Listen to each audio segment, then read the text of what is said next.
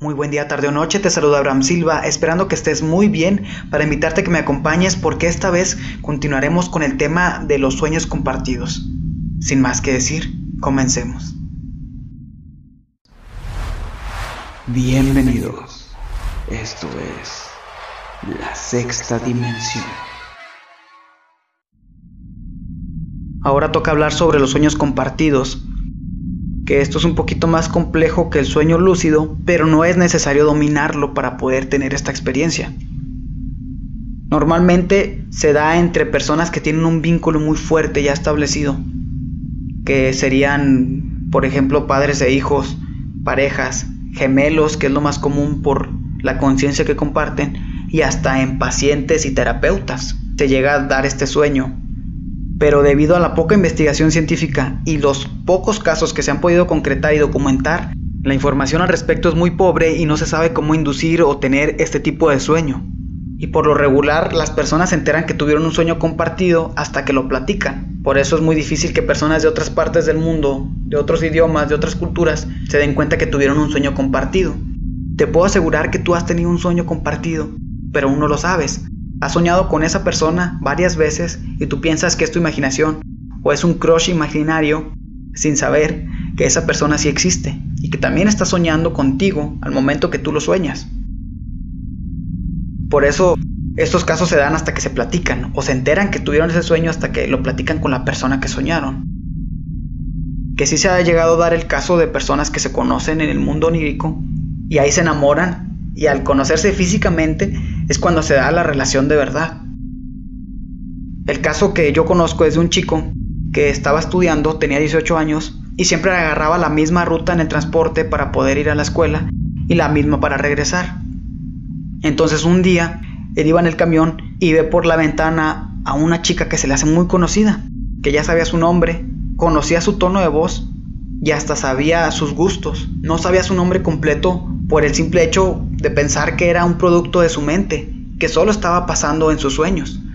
Nunca se atrevió a preguntarle más cosas en el mundo onírico, hasta que después de dos semanas, ella se subió a la ruta también cuando él venía de regreso a casa y se animó a hablar con ella. Se acercó con miedo obviamente porque la chica podría pensar que era un acosador o que le quería hacer daño.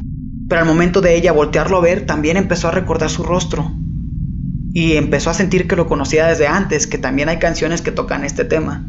Se empezó a dar la plática, empezaron a contar sus experiencias después de haberse conocido un poco y resultó que la chica también había tenido los mismos sueños que él. Ellos se volvieron pareja gracias a que ya se conocían desde antes. Sabían cosas personales que se habían platicado en los sueños y se quedaron juntos gracias a que ya tenían esa gran conexión. Pero también se dio el caso donde un padre tuvo un sueño compartido con su hija de cuatro años. Él se enteró que su hija también fue parte de la experiencia al momento de despertar. Él ya tenía un poco de conocimiento previo en el sueño lúcido y en el viaje astral. Y al momento de platicarle a la esposa, le empieza a contar en la tarde que él había tenido un sueño donde estaba su hija y le empieza a platicar más o menos cómo estaba el sueño, a lo que la hija escucha.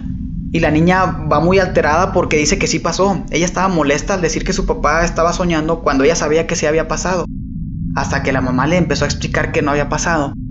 La niña se aferra y siguió contando la historia hasta terminar el sueño y se queda atónita viendo a su esposo y su esposo nada más con la mirada le dijo que sí había pasado. Le aclaró que todo lo que le había dicho la niña era lo que había tenido en el sueño. Pero él se quedó sorprendido porque no sabía que la niña pudiera haber tenido conciencia del sueño, solo que la niña lo recordaba como si se hubiera pasado en el plano físico. Si no hubiera estado la mamá ahí, nadie les hubiera creído que compartieron el sueño, porque ella fue testigo de que la hija terminó el sueño sin el esposo habérselo contado antes y que la niña escuchara para poder mantenerle de nuevo la versión. Entonces estos casos por eso son más documentados, más fáciles de registrar cuando se conocen las personas, porque es más fácil concretar el conocimiento de que se tuvo el sueño compartido. Donde entra el plano astral en este tipo de sueños es que para poderlo volver a tener con esa persona y poder elegir dónde se van a ver, qué tema van a platicar, si es necesario que ya tengan un conocimiento más avanzado que el sueño lúcido para poder tener esa experiencia extracorporal, que es el viaje astral, donde te proyectas fuera de tu cuerpo y puedes hasta viajar por el mundo, pero sí se necesita un poquito más de conciencia y es más complicado tener estos sueños compartidos con regularidad y poder elegir con quién lo vas a tener. Entonces, para tener el sueño compartido no es necesario dominarlo, pero si lo quieres volver a tener con la misma persona y saber que va a ser un sueño, sí se requiere estar más avanzado en este plano. Y aquí te dejo la pregunta, ¿tú alguna vez has soñado varias veces con una persona que se vuelve tu crush y piensas que no existe, pero te lo llegas a topar en la calle y sabes que sí pasó, hasta te imaginas su forma de ser con los recuerdos que tienes de los sueños. Puede que tal vez la persona que haya soñado sí existe y esté soñando contigo en ese preciso momento. Así que empieza a practicar los sueños lúcidos. Tal vez por eso no has encontrado el amor de tu vida porque vive en otra parte del mundo. Y bueno, aquí finalizamos este tema para continuar próximamente con los viajes astrales y los de vus. Gracias por haberme acompañado hasta aquí. Espero este tema haya sido de tu agrado.